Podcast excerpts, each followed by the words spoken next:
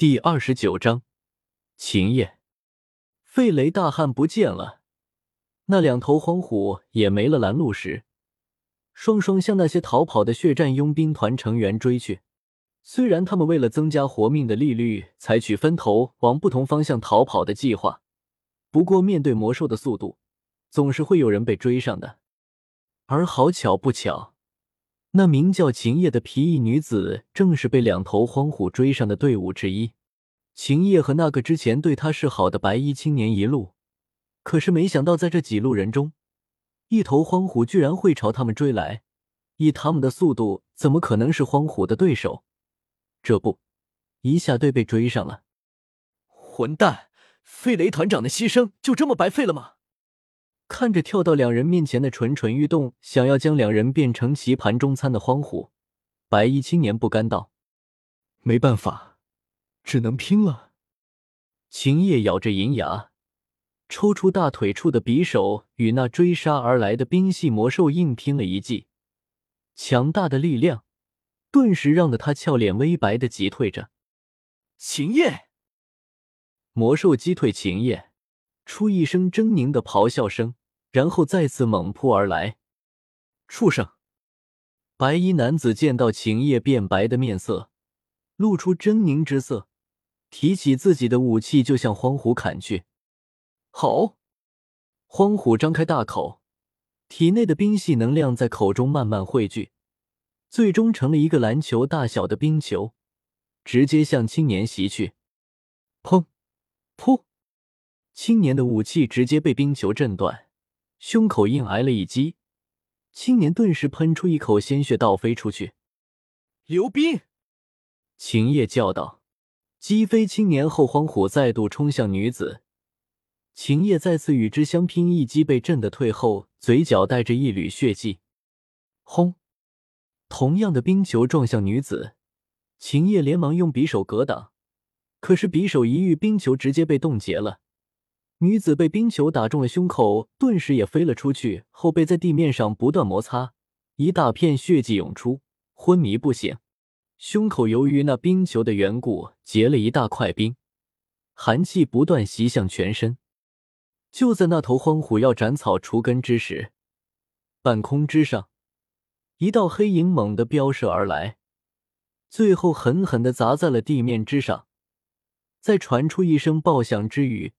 也溅起了漫天尘土，灰尘缓缓散去，一道腰间悬挂着柄华丽宝剑的单薄身影出现在了那荒虎的面前。望着面前这头巨大的二阶魔兽荒虎，少年不由得微微一笑：“你们这个种族还真是和小爷有缘。”脚掌缓缓的抬起，然后重踏着地面，随着一声炸响，叶时秋的身形。化为一道黑影，闪电般的出现在魔兽左侧，手掌拔出铝合剑，猛然一挥，一道剑气带起一股剧烈的破风声响，重重的砍在了其头颅之上。顿时，巨大的力量竟然将魔兽那庞大的身体击飞而起，两颗獠牙也断了一颗，在砸断了好几根大树之后，方才缓缓停止下来。远处。被击飞的荒虎再次爬起来，被人击飞的耻辱让得他愤怒的咆哮了起来，浑身上下冰冷地寒气逐渐的缭绕，巨嘴一张，十几根尖锐的冰刺便是对着叶时秋飞射而去。